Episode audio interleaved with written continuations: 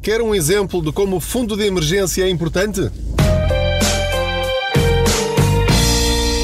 Olá, eu sou o Pedro Anderson, jornalista especializado em finanças pessoais e aproveito as minhas viagens de carro para lhe dar boleias financeiras. Vamos uh, falando aqui um com o outro, eu sei que não pode responder, mas faço de conta que você vai aqui sentado ao meu lado durante as minhas viagens de carro. Não liga aos barulhos, se faz favor. Ora, quero dar-lhe então um exemplo de como, ou vários neste caso, de como o fundo de emergência é importante. Se já ouviu todos os episódios do podcast, Pedro Anderson Contas Poupança sabe que uma das teclas uh, em que eu bato muitas vezes é a importância de ter um fundo de emergência. O que é que é o fundo de emergência? É ter entre seis meses a um ano das suas despesas mensais ou então do seu salário. Isso então ainda é melhor, porque dessa forma pode precaver-se contra emergências maiores. Eu falo disto de uma forma teórica, mas queria aproveitar a minha situação real deste mês para lhe mostrar como de facto é importante na prática ter esse fundo de emergência. Ora, o que é que aconteceu este mês? Eh, conhecem aquela teoria de que se uma coisa pode correr mal, vai correr? Pois bem, correu. Correu mal, é verdade que podia ter corrido ainda pior. Deixem-me só fazer aqui uma manobra. Já está. Na altura em que estou a gravar este episódio, estamos em confinamento e, portanto, estamos os quatro em casa e aproveitamos para, ao fim do dia, ir um pouco à rua, fazer o nosso passeio higiênico, dar uma volta ali pelo bairro com as crianças e com nós próprios, adultos também, porque também precisamos, porque de facto é terrível estar tanto tempo em casa. Estávamos então nós a passear quando, eh, por infelicidade, a minha mulher tropeçou, caiu os óculos partiram-se, a haste dos óculos partiu-se. O meu miúdo, agora imaginem, enfim, como as coisas acontecem, o mais pequenino, assustou-se e ao assustar-se deu-me uma cotovelada que por sua vez atingiu os meus óculos e partiu uma das lentes uh, dos meus óculos. Portanto, na mesma tarde, quase no mesmo minuto, ou mesmo no mesmo minuto, dois óculos partidos, com lentes progressivas, eh, que não são baratas, e portanto só ali no minuto vou ter uma despesa com eh, a minha lente, que se partiu, de cerca de 280 euros. É daquelas lentes progressivas, XPTO, e portanto, para ficar igual à outra, tem mesmo de ser com essas características. 280 euros. A haste da armação da minha mulher lá no oculista conseguiram resolver desenrascar, colar aquilo novamente, lá ficou perfeitinho, mas já avisaram que aquilo vai acabar por partir outra vez. Portanto, é, é incontornável. Dá para desenrascar durante umas semanas, uns meses talvez, mas para nós nos irmos já preparando para alterar a armação.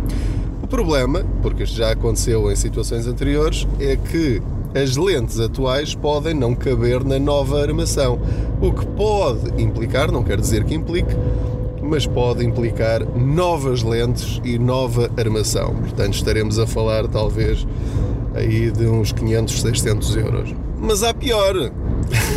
há pior. É que o ar-condicionado já está avariado há algum tempo, mandámos arranjar, e agora chegou o orçamento. Vai precisar de uma peça qualquer que eu não me lembro o nome, que eh, custará mais 380 euros. Ou isso, ou um ar-condicionado completamente novo, que será uma despesa na ordem dos 4 mil euros, para aí mais coisa, menos coisa, depois depende dos modelos, nem sequer fui procurar ainda. Mas pior é que este mês também avariou-se a máquina de lavar louça e agora na pior altura de todas, que é estamos os quatro em casa. Eh, não vos vou maçar com o suplício que é uh, lavar a louça de quatro pessoas todos os dias ao pequeno almoço, almoço e jantar, incluindo os lanches, mas dirão alguns de vocês que não têm a máquina de lavar louça, pois é a vida, antes de haver máquinas de lavar louça também se lavava à mão. Pois claro, sim, mas é um conforto que nós temos. felizmente tenho possibilidades de ter uma máquina de lavar louça e, portanto, eh, tenho de a mandar arranjar. Portanto, para nós é uma, é uma necessidade.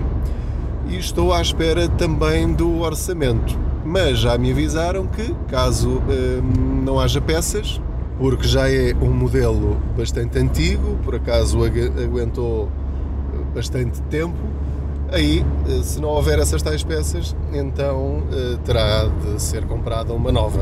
Não, não terá arranjo, ou pelo menos não. Bem, não é questão de compensar, é que não, não tem mesmo peças para arranjar. E portanto, nessa altura será também uma despesa de 300, 400, 500 euros, conforme o modelo que depois eu procurar. O que é que eu lhe quero dizer com isto?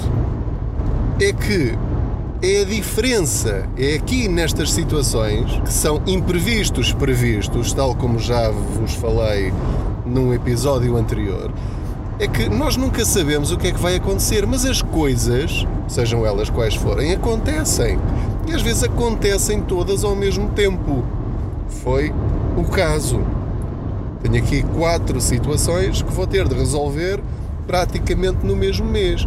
Agora, quantos de nós é que teriam, eh, agora não estou a fazer as contas de cabeça, mas se calhar 800 euros disponíveis de um momento para o outro agora para pagar estas despesas? Das duas, uma, ou adiava todas aquelas que eu pudesse adiar, neste caso teria de adiar o ar-condicionado e o arranjo da máquina de lavar, e uh, resolver a questão dos óculos, que é absolutamente urgente, tem mesmo de ser já estão encomendadas, já está encomendada a lente, portanto estou só à espera.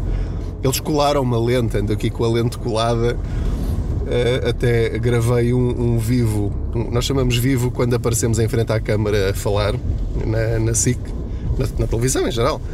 E portanto há um Quantas Poupança que tem. Uh, está gravado com o, o meu, a lente dos meus óculos partida. Fica aqui o descubra o Oli. Mas eh, voltando um bocadinho atrás, quantos de nós teríamos então 800 ou 1000 euros na conta disponíveis para pagar estas despesas a pronto? Eu tenho. Tenho porquê? Porque já criei o meu fundo de emergência há muito tempo e sei da importância dele nestas situações. Portanto, neste momento, neste exato momento em que vos estou uh, a falar, a gravar convosco este episódio, eu não estou preocupado porque eu não vou ter de tirar esse dinheiro da minha conta mensal em que hum, estão previstas todas as minhas despesas normais. Ou seja, este dinheiro não me vai faltar para o nosso dia a dia lá em casa. É esta segurança, esta rede que permite o fundo de emergência. Agora, quanto tempo é que demora até ter um fundo de emergência? Pode demorar meses ou até anos, dependendo dos seus rendimentos. Mas vai ter de o fazer. Eu agora até podia complicar um pouco mais. Poderia, por exemplo, dizer: Ah, e há ainda mais uma despesa, que é em abril vou ter de pagar o IMI. Portanto, vou precisar de, uma vez que paguem duas prestações, vou precisar de mais 150 euros. Agora, aqui começa a nossa inteligência financeira na gestão do nosso dinheiro. É que essa despesa do IMI não é um imprevisto. O seguro do carro não é um imprevisto. Esse dinheiro já está mais do que orçamentado e reservado desde o meu subsídio de Natal do ano anterior. Portanto, o meu subsídio de Natal não é o meu subsídio de Natal, é o meu subsídio de Natal menos o valor que eu já retirei para o IMI. O subsídio de Natal da minha mulher não é o subsídio de Natal da minha mulher, é o valor que a escola lhe deu menos o seguro do carro. E do meu subsídio de férias, eu não vou receber o subsídio de férias. É esse valor menos o seguro do outro carro.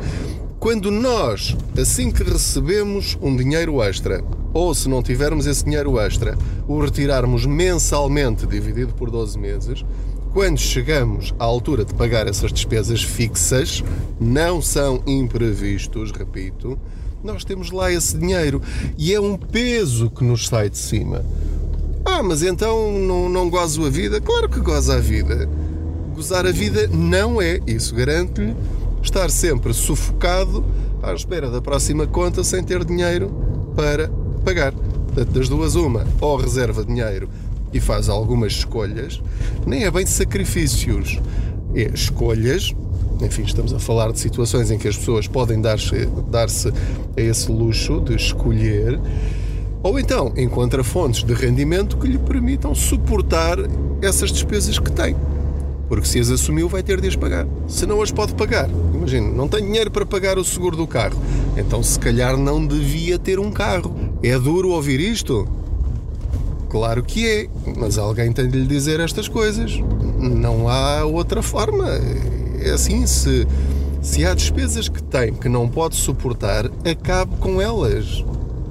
Acabe com elas, arranja alternativas repito, ou aumenta os seus rendimentos ou termina com as situações que lhe estão a causar sufoco financeiro. Espero que estes exemplos da minha vida real eh, tenham servido para lhe explicar a importância de ter um fundo de emergência. Já houve outras situações em que isto aconteceu também. Por exemplo, assaltaram o carro da minha mulher, arrebentaram com a fechadura, também foram umas centenas de euros. Também já tive acidentes com o carro em que partiu para-choques. São despesas que tenho de pagar. Avarias inesperadas, um computador que avaria, ou ter de comprar, como agora aconteceu por causa do confinamento, tive de comprar mais um computador que não seria necessário se não houvesse esta, esta tragédia. E portanto, todo esse dinheiro não sai da conta do orçamento mensal familiar, tem de sair deste fundo de emergência. Depois de fazer estes gastos, o que é que eu vou ter de fazer? Vou ter de repor esse dinheiro até ter aquele valor que eu aconselho, enfim, se me permitem a expressão, de, de ter 5 mil euros no mínimo numa conta à ordem ou completamente disponível para usar e pagar em qualquer circunstância, no próprio dia. Muito obrigado pela sua companhia. Não se esqueça de subscrever este podcast, de partilhá-lo com outras pessoas.